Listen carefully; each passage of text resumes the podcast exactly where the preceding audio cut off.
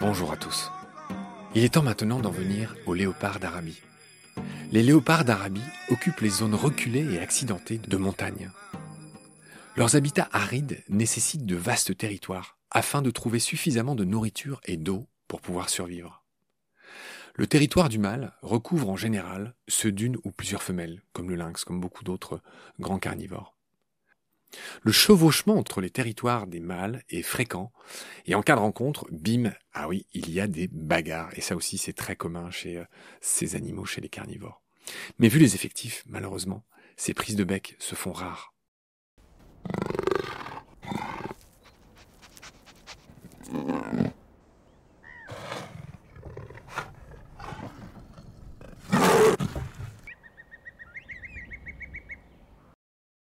Les léopards d'Arabie sont, comme tous les léopards, des solitaires, et ils sont très territoriaux. Monsieur et madame ne convolent en juste noces que pendant quelques jours pour l'accouplement. Après une gestation d'une centaine de jours, la femelle donne naissance à une portée de 1 à 4 petits dans une zone protégée comme une petite grotte ou une crevasse dans les rochers. Durant les premières semaines, la femelle déménage souvent pour que ses petits ne soient pas découverts par des prédateurs ou par des congénères. La mère allaite ses jeunes jusqu'à l'âge de 3 mois et ces léopardos quittent leur mère à l'âge de 2 ans. Et c'est exactement ce qui se passe aussi chez les loups, par exemple. C'est un âge assez commun.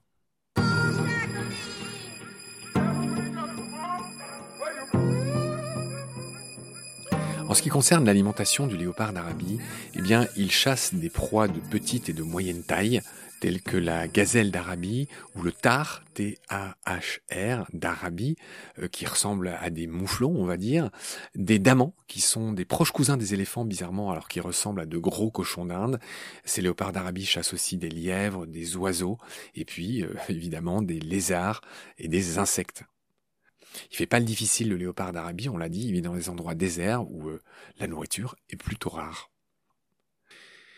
Ce léopard d'Arabie, il cache ses carcasses de proie les plus grandes dans une grotte ou dans une tanière, mais jamais dans un arbre, et ça je l'ai déjà évoqué, euh, contrairement à l'habitude souvent observée chez son cousin africain, la star de si nombreux documentaires, ben on les voit en effet monter leur proie, ils peuvent soulever plus que leur proie, les léopards africains c'est fou, et en plus grimper un arbre avec, rien qu'en tenant leur proie dans leur gueule. Les léopards d'Arabie parfois s'attaquent malheureusement au bétail, euh, aux moutons, aux chèvres et aux jeunes dromadaires. Je, dis s'attaquent, j'emploie le présent, mais non, ça c'était dans le passé quand il y en avait encore. Maintenant, il n'y en a presque plus. L'espèce est sur le point de disparaître. Et donc, malheureusement, à l'époque, ça a encore aggravé leur cas. Ils ont été chassés par des fermiers, par des éleveurs. Et il existe des photos de paysans qui posent fièrement à côté de dépouilles de léopards empoisonnés ou abattus. Ce qu'il faut dire aussi, c'est que maintenant, les léopards, les rares qui restent, les gens sont conscients de leur valeur.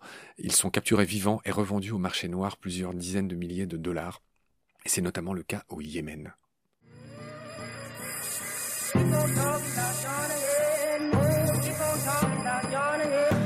On va maintenant parler un peu de leur aire de répartition.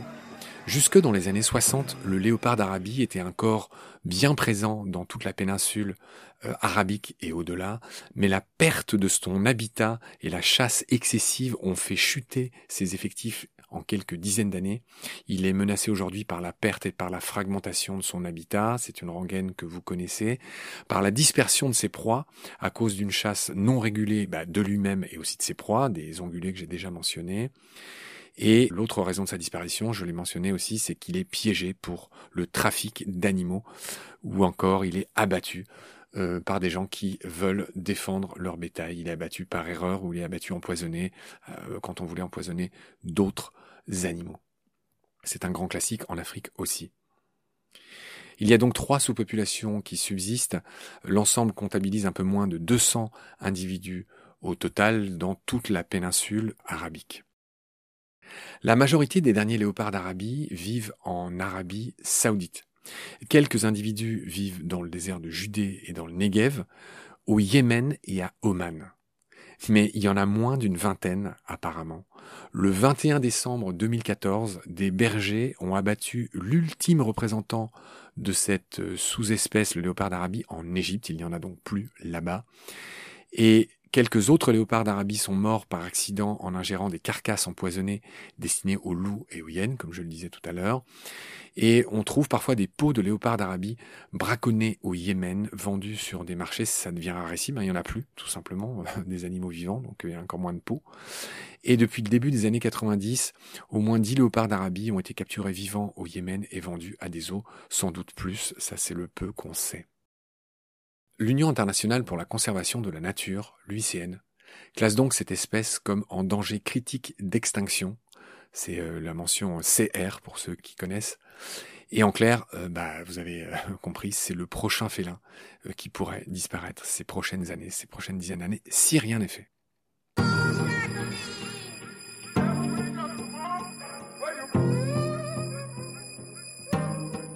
Mais justement, pour enrayer cette extinction, l'Arabie saoudite a entrepris de gros efforts pour sauver cette espèce qui est une de leurs espèces emblématiques.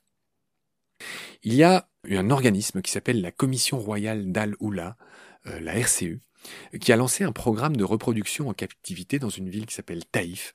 Et là-bas, 16 léopards sont élevés sous haute protection, et plusieurs léopardos ces dernières années sont déjà nés, c'est un vrai succès. Un autre centre est en train de voir le jour plus au nord, au cœur de la réserve naturelle de Charan, qui devrait s'étendre pour devenir aussi, dans ce cas-là, un centre d'élevage et les premiers pourraient être relâchés en 2024, dans pas longtemps on espère.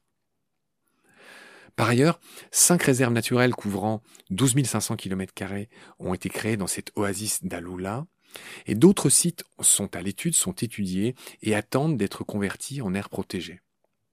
Et c'est en lien avec l'UICN que j'ai déjà nommé et l'ONG Pantera, euh, elle qui se bat pour sauver les sept grandes espèces de félins sauvages.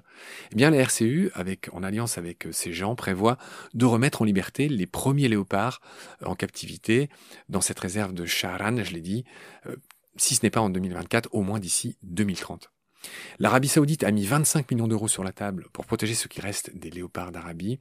Et euh, renseignement pris, euh, ce qu'il faut savoir, c'est que dans ce pays, dans ce royaume, la toute première réserve avait été créée en 1986 à Harat el-Hara, ça me fait réviser mon arabe, dans le nord du royaume, et c'était à peu près 14 000 km et aujourd'hui, cette réserve, euh, elle abrite des animaux rares qui sont enfin protégés, comme la gazelle de Rem ou de Reem, le loup d'Arabie, le renard roux, le renard des sables, l'hyène rayée, le lièvre du Cap, la gerboise, l'outarde Oubara et l'aigle royal, entre autres.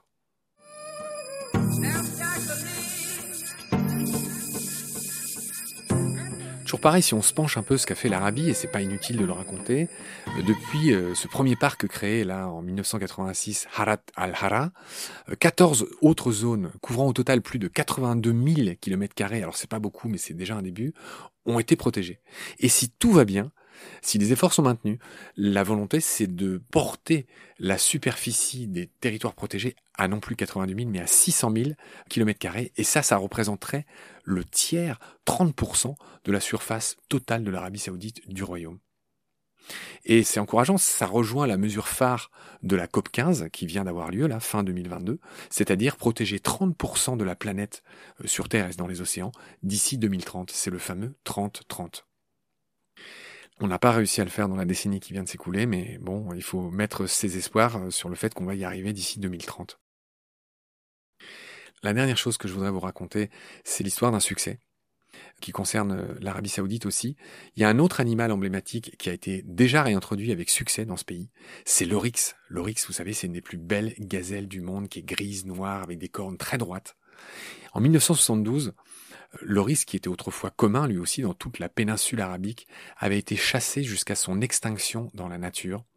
Mais grâce à l'élevage de spécimens en captivité, grâce à certains zoos donc, l'espèce a été réintroduite à Oman en 1982, puis en Arabie saoudite et aussi dans les Émirats arabes unis.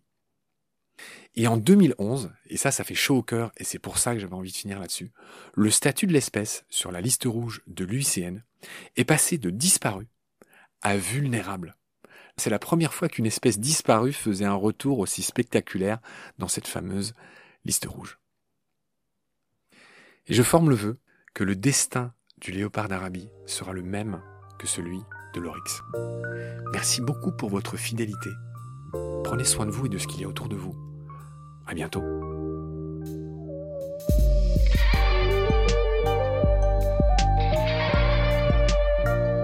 C'est la fin de cet épisode. Merci de l'avoir suivi. Pour continuer, nous avons besoin de votre soutien. Et vous pouvez nous aider simplement, en quelques clics et gratuitement. Il suffit par exemple d'utiliser le moteur de recherche solidaire Lilo. Ainsi, chacune de vos recherches sur Internet générera des gouttes qui seront reversées au projet de votre choix, comme Baleine sous gravillon par exemple.